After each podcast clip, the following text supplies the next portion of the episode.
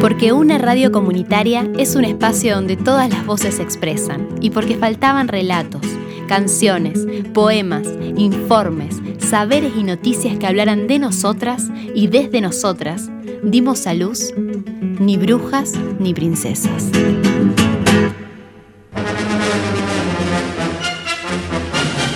Violan a piba que volvía sola en la madrugada. Diez caras bonitas se verán en el inicio de los Juegos Olímpicos de Río de Janeiro. Crimen pasional en Rosario. La mató porque se fue con otro. Uno de cada tres divorcios se debe al síndrome premenstrual de las mujeres. Algunas novias de futbolistas hacen que las derrotas no sean tan malas.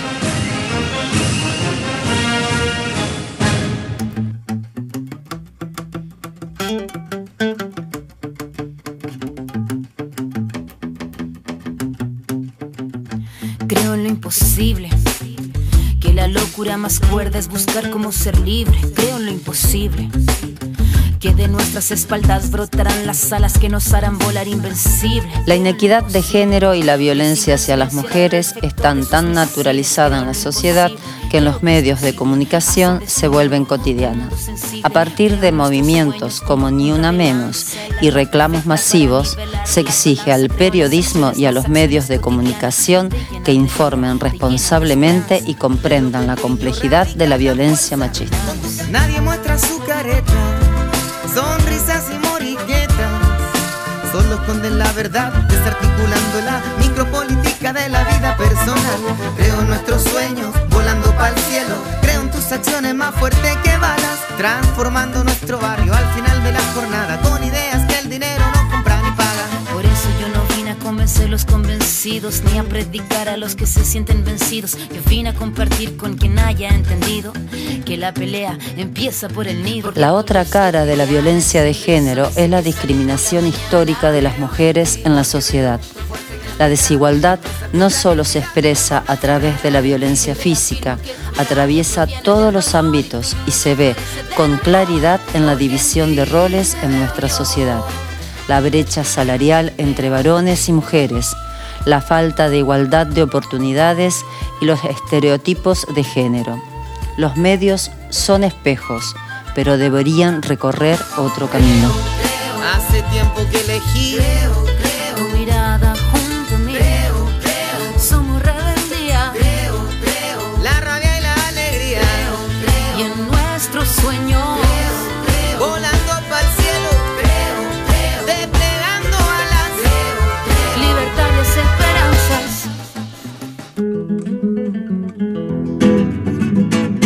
Brujas ni princesas.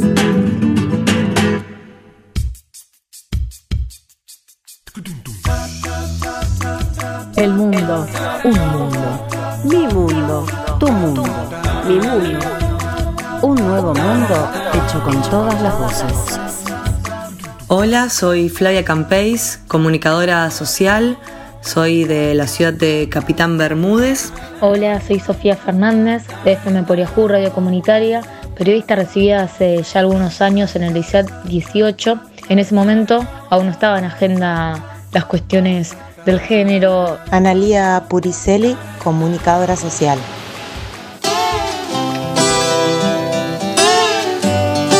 Presentar una noticia con perspectiva de género implica que haya una mirada sobre todo, primero y principal, desde los derechos humanos.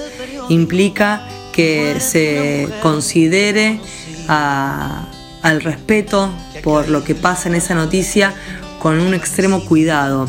La perspectiva de género tiene que ver con saber que las mujeres históricamente y ancestralmente hemos sido avasalladas en nuestros derechos, hemos sido relegadas en muchos espacios y que muchas veces esas diferencias que se generaron históricamente nos hacen padecerlas y sufrirlas hoy. cuando me tocó cursar la universidad, hace también ya hace un tiempo, no existía esta transversalidad de, género como la vemos hoy en, todo, en todos los ámbitos. Eh, esto es muy reciente, a pesar de que la lucha es ancestral de muchas mujeres y, de las minorías. Eh, creo que es reciente, es más, recuerdo que, pensar un tema, eh, un tema que implique temas de género en la facultad en su momento, cuando yo cursaba hace bastantes años, significaba casi, te diría, un tema fuera de época, como que ya estaba todo dicho y que era un tema trillado, para decirlo de alguna manera, y que hablar de género era de algunas pibas locas, de las feministas que, que por ahí hasta cansaban, ¿no? Eh, fíjense cuántas cosas más teníamos por, por descubrir, cuántas cosas más que, decir, que romper y volver y volver a pensar, ¿no? Es, es maravilloso.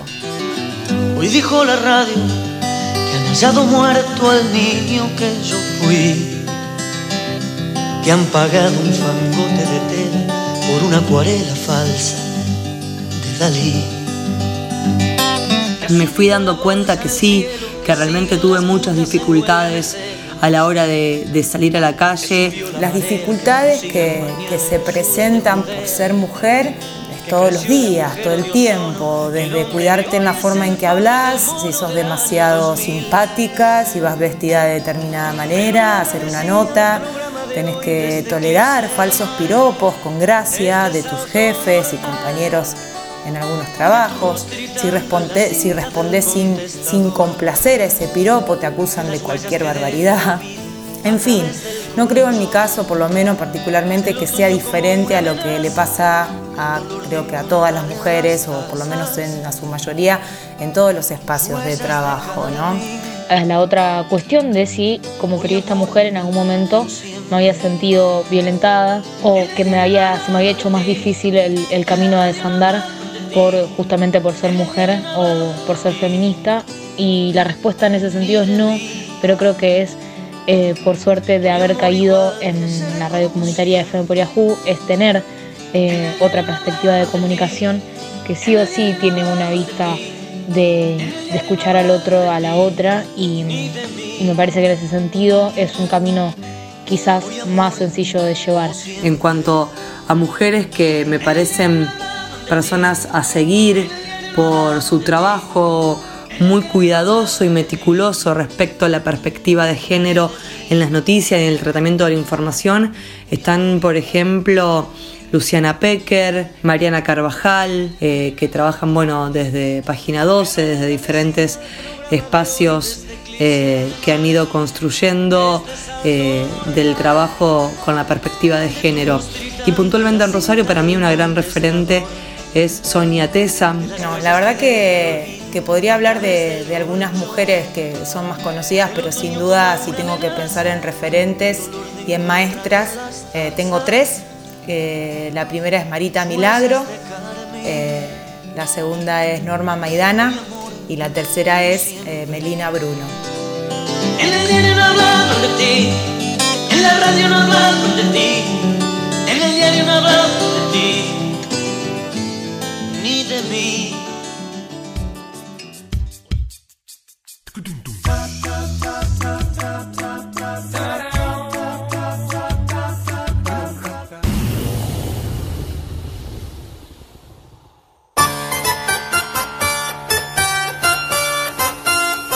Hicieron historia, al igual que muchos hombres, pero a ellas se les mezquinó la memoria de sus actos y tardaron en aparecer en los libros, las revistas, los manuales de la escuela y las conmemoraciones.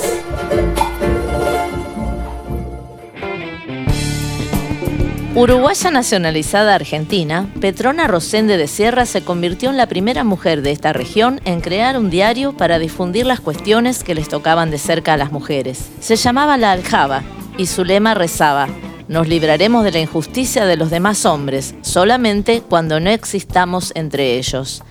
El nombre, en alusión al estuche en el que las guerreras guardaban las flechas, una aljaba, se publicó desde el 12 de noviembre de 1830 hasta el 14 de enero de 1831, durante el primer gobierno de, nada más y nada menos, Juan Manuel de Rosas.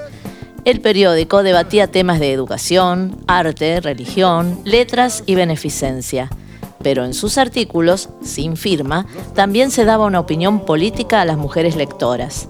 En sus páginas, ya reclamando en la época por los derechos de las mujeres, podía leerse ¿Hasta cuándo se verá el sexo femenino sumido en la oscuridad en que lo encerró el sistema opresivo de los que le negaban los conocimientos más sencillos?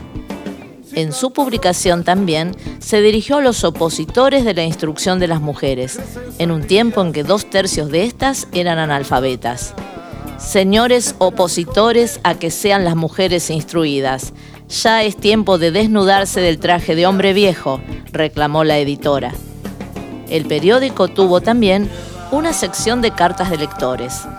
Allí se encuentran sorpresas, ya que algunas de las misivas, dirigidas a la editora del periódico, las firman suscriptores masculinos con el seudónimo Los Casados Infelices, y en ellas reniegan de los consejos vertidos a las lectoras.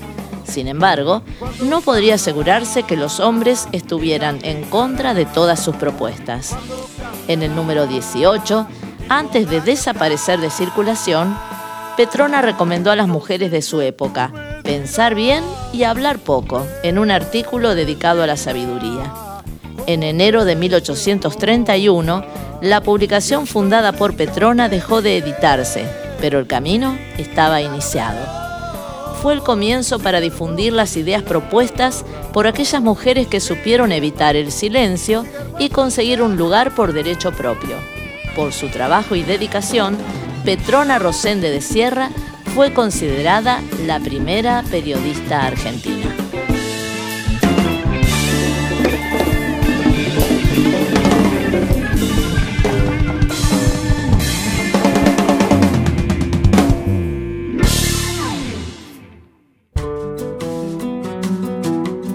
La palabra, la animala humana pintan las paredes de su bruta la prosa, la prisa, la presa, la praxis.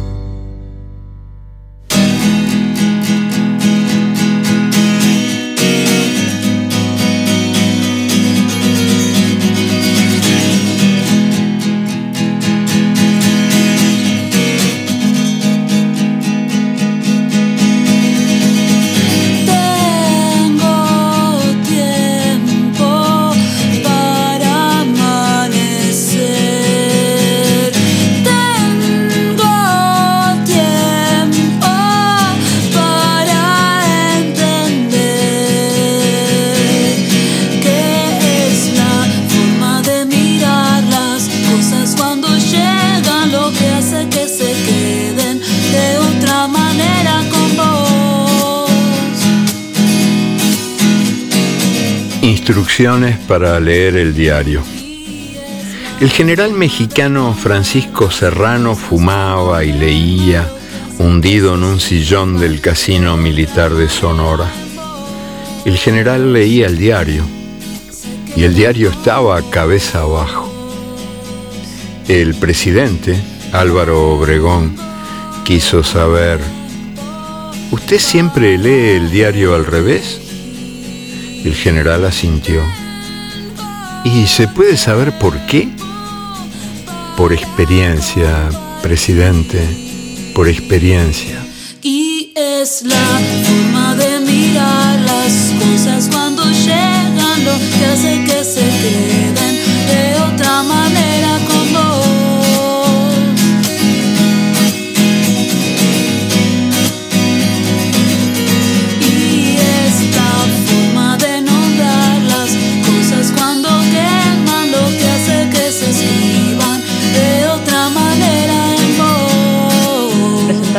noticia con perspectiva de género tiene que ver con presentar una mirada distinta, a una búsqueda de justicia, de darle un lugar al otro, a la otra y al otro, voces no escuchadas muchas veces por los grandes medios. Creemos que informar con perspectiva de género va más allá de simplemente comentar una noticia que tenga que ver con un femicidio, un travesticidio, los índices de la violencia que nos atraviesan todos los días a las mujeres y a las disidencias también, sino que también informar con perspectiva de género significa informar con una lógica de ampliación de derechos.